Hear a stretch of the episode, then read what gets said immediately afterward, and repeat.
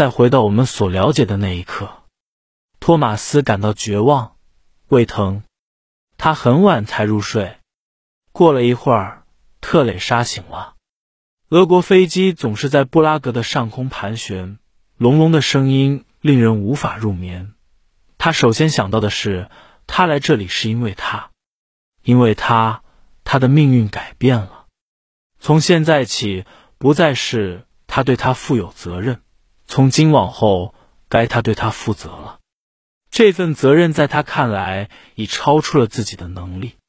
然后他回想起，是在昨天。他出现在门口，没过多久，布拉格的一座教堂敲响了六点钟。他们第一次相遇，他是六点钟下的班。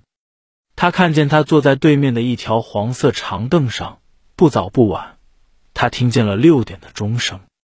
不，这绝不是迷信，这是把他一下子从惶惶不安中解救出来的一种美感。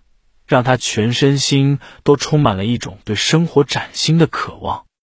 偶然的幸运之鸟再一次飞落在他的肩头，他含着热泪，无限幸福的听着他在身边呼吸。